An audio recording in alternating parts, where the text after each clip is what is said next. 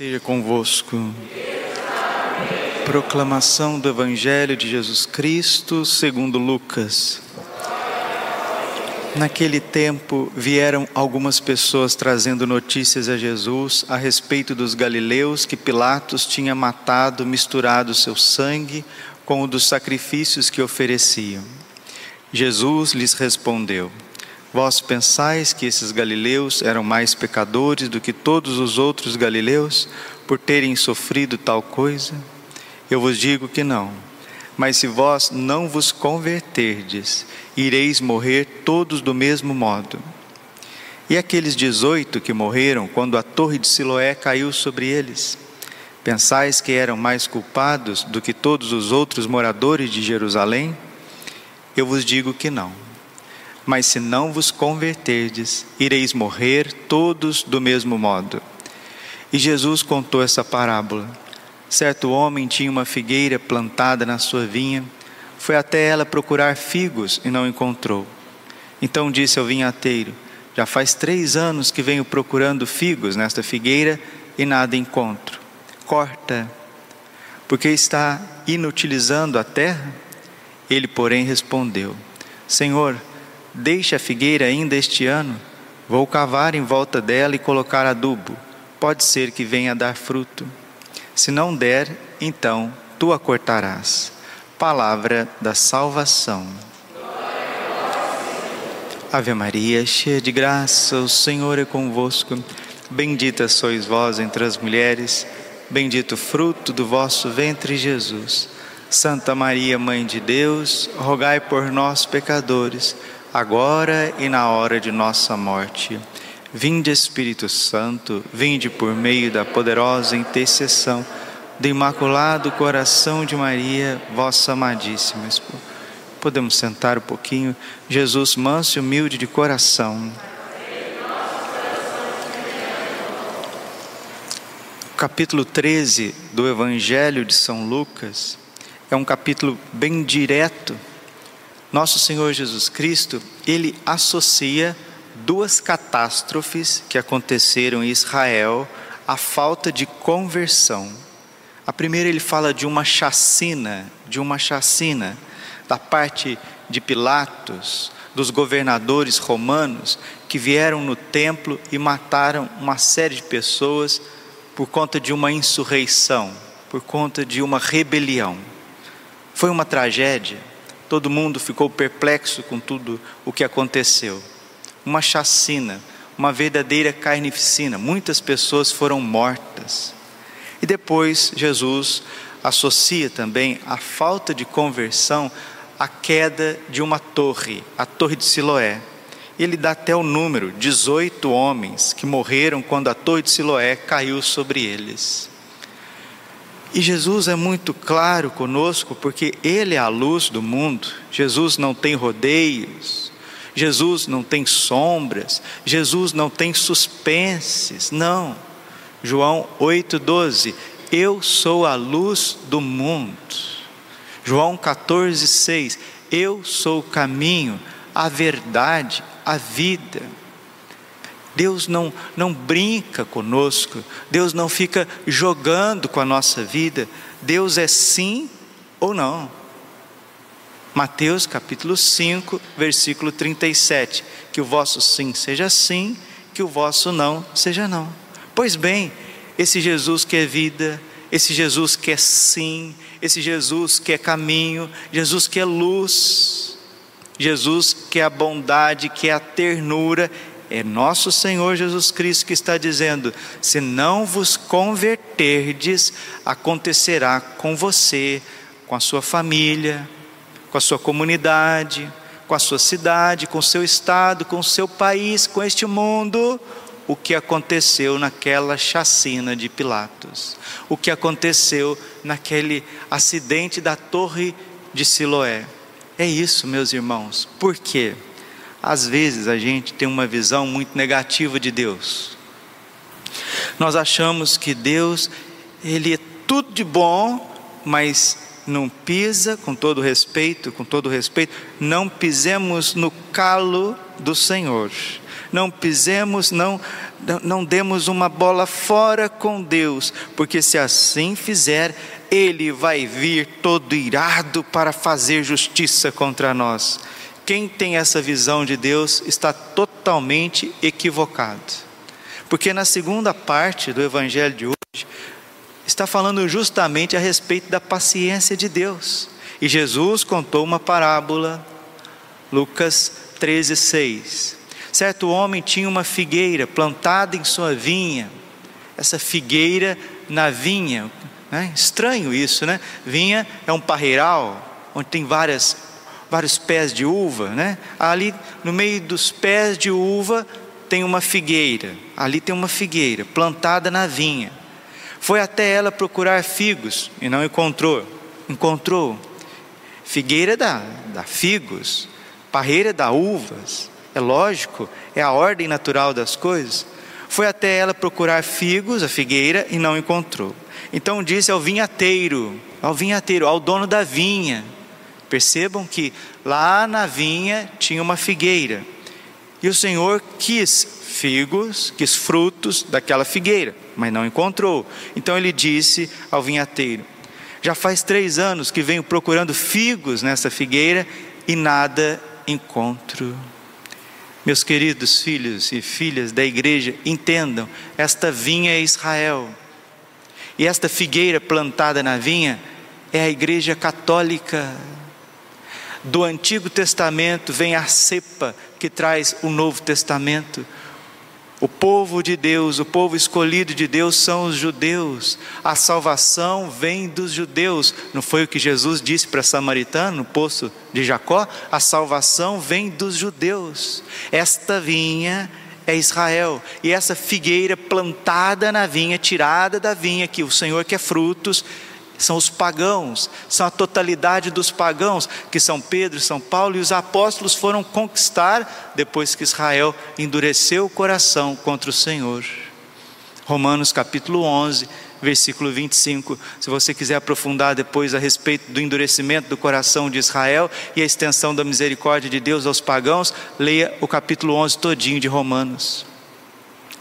Mas como Deus investiu nos povos pagãos, enviando o maior missionário de todos os tempos, São Paulo apóstolo. Mas por que que Deus veio com tanto amor, com tanta misericórdia, com tanta força do Espírito Santo, expandindo o evangelho para fora da Galileia, da Judéia, da Terra Santa de Israel? Por que que o Senhor fez isso?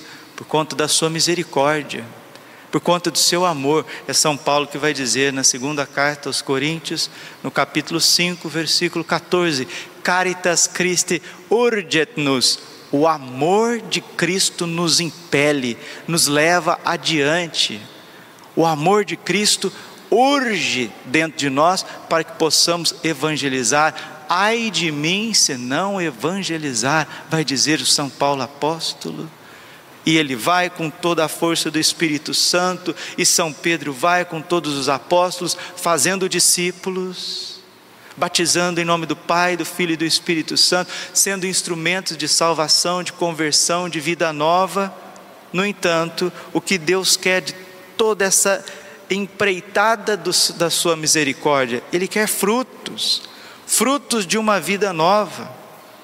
E Ele diz: então ao vinhateiro, já faz três anos, três na Bíblia é um, um, número significativo, já faz três anos que venho procurando figos nessa figueira e nada encontro.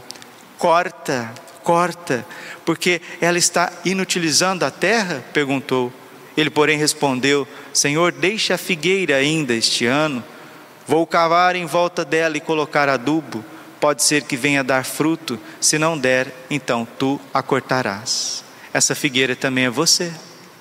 Se você não der fruto, e não é interpretação do Padre Braulio, não é exegese do Padre Braulio, não é hermenêutica do Padre Braulio, é a palavra de Deus. Se você não der fruto, você vai ser cortado e jogado fora, mas não porque Deus é irado, não porque Deus não suporta ser desonrado, não porque Deus age assim com justiça, porque Ele é caprichoso, e ai daqueles daqueles que o ofenderem, ai daqueles que não andarem na regra com ele, ele vai agir através da sua justiça.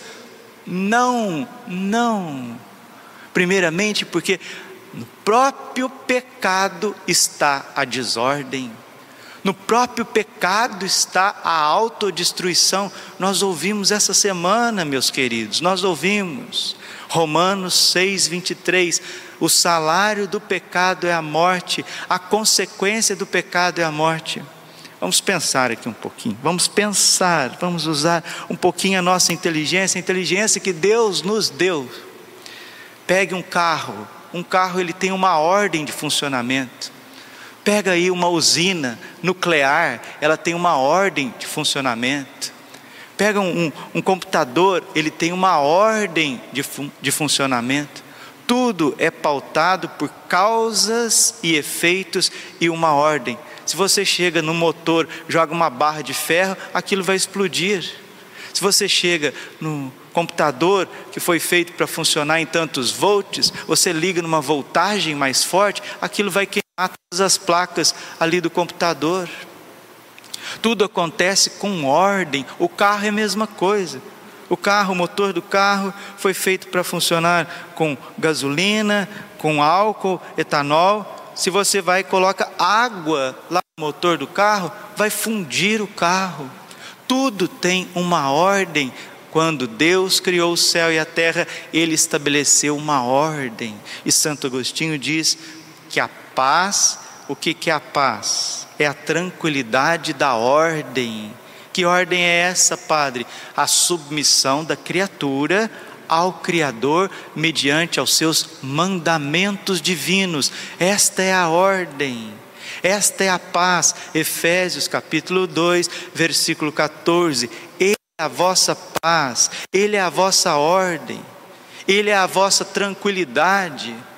Agora, se nós não repousamos em Deus e tiramos esta ordem do nosso coração, qual ordem, Padre? A observância dos mandamentos.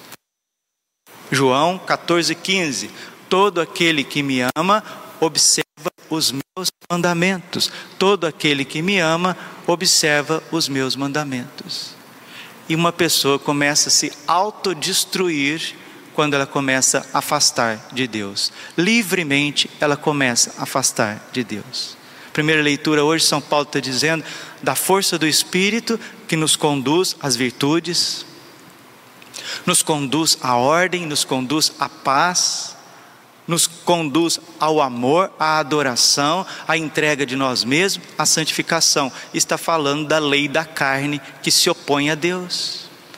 Você, dentro do teu coração, você tem uma desordem. Essa desordem chama-se pecado. Peccatum, em latim, se traduz como erro. Dentro de você tem um rebelde, dentro de você tem um cabrito. Dentro de você tem um insano, um perturbado, um maluco, um revoltado dentro de mim e de você, que pode fazer uma besteira a qualquer momento. É verdade ou não é?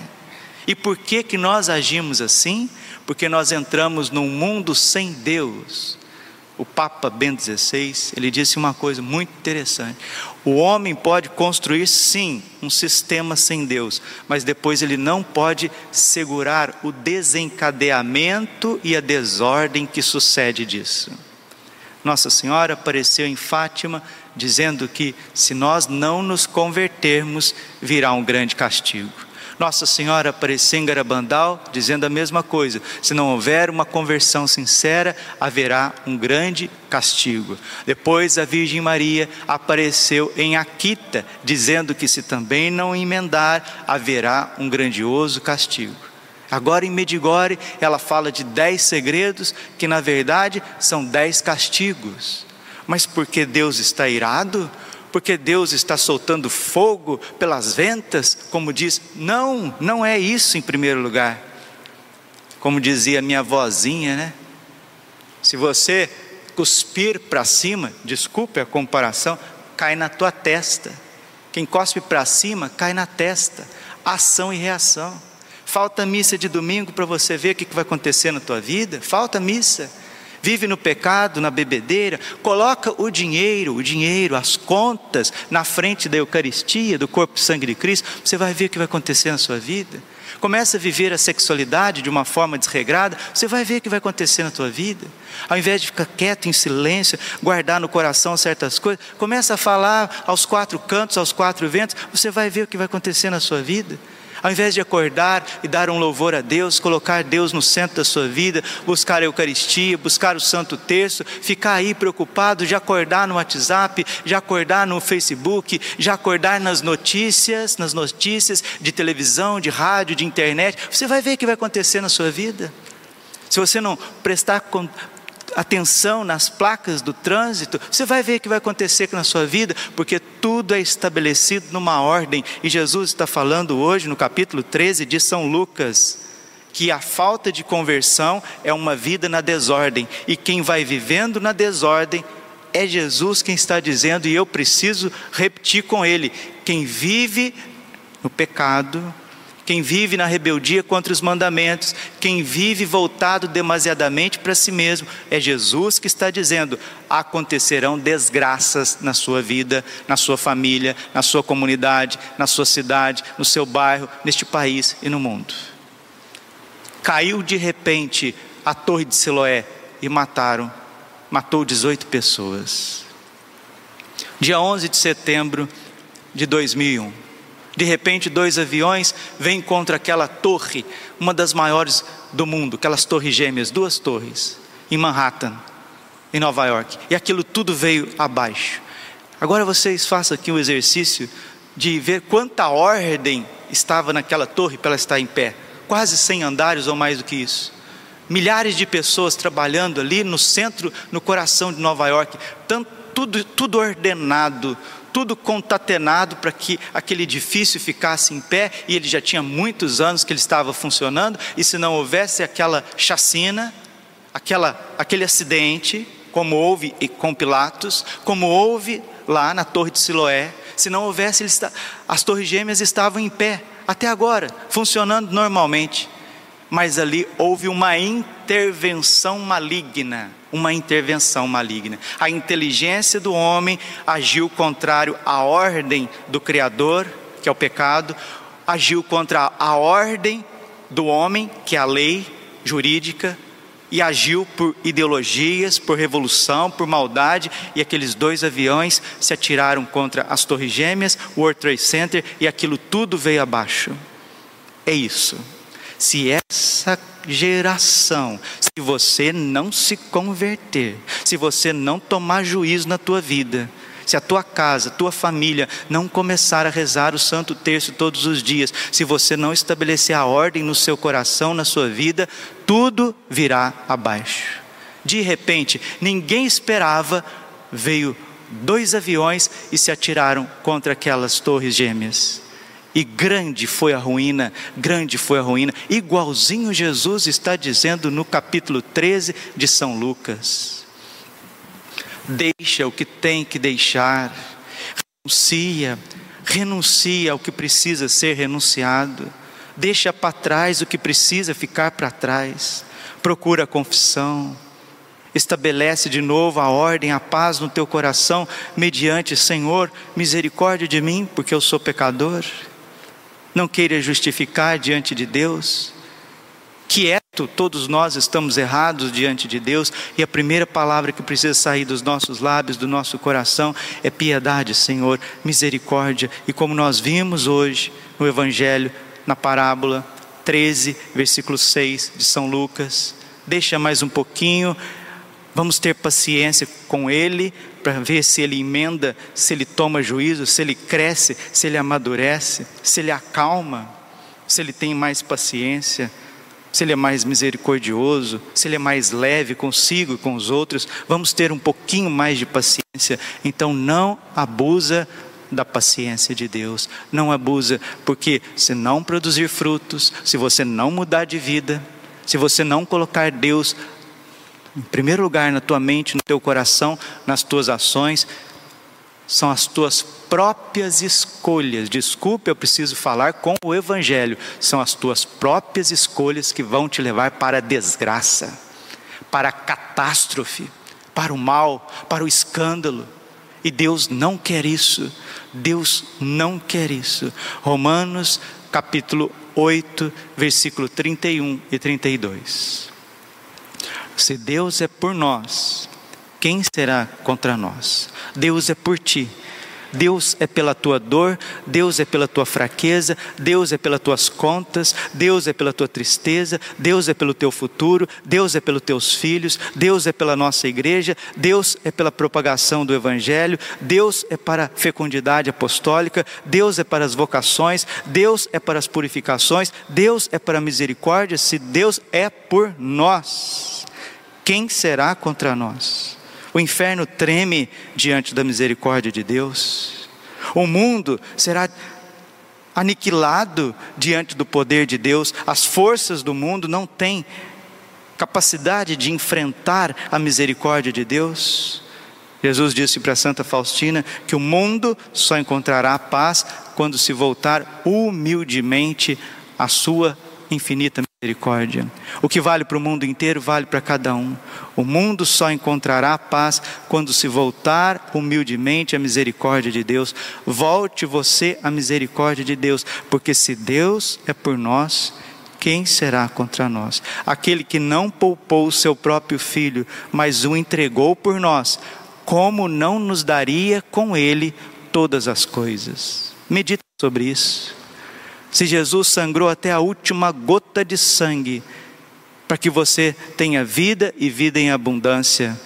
João 10, 10. Agora ele vai te deixar faltar arroz, feijão, uma mistura, a tua conta de água, a tua conta de luz, teu combustível, a comida dos teus filhos. Ah, não insultemos Deus. Padre Pio sempre dizia: a dúvida é um insulto a Deus. Dúvida, dúvida. Será? Será que Ele me ama? Será que Ele vai me guardar? Será que vai dar certo? Esse será, essa dúvida, segundo o coração do Padre Pio, e eu concordo com ele, é um insulto contra Deus. E quando você duvida do amor de Deus, você entra num mato sem cachorro, você entra num balaio de gato, você entra numa desordem que não tem fim. Deus está tendo paciência comigo e com você, para que você volte ao normal e produza frutos de humildade, de esperança, de caridade, de alegria, de bondade, de benignidade, de longanimidade, de felicidade, de paz, de ternura, de misericórdia, de compaixão, de sacrifício, de santidade. Nossa Senhora, como Jesus, lá no Evangelho, ela está dizendo para a nossa geração: ou nós nos convertemos, estou falando não só do indivíduo, estou falando de uma geração, de um tempo, de uma forma de pensar e viver. Ou nós nos convertemos, convertemos, ou então, como disse o Evangelho, males e catástrofes acontecerão. Que Deus nos livre e nos guarde. Glória ao Pai, ao Filho e ao Espírito Santo, como era no princípio, agora e sempre. Coração imaculado de Maria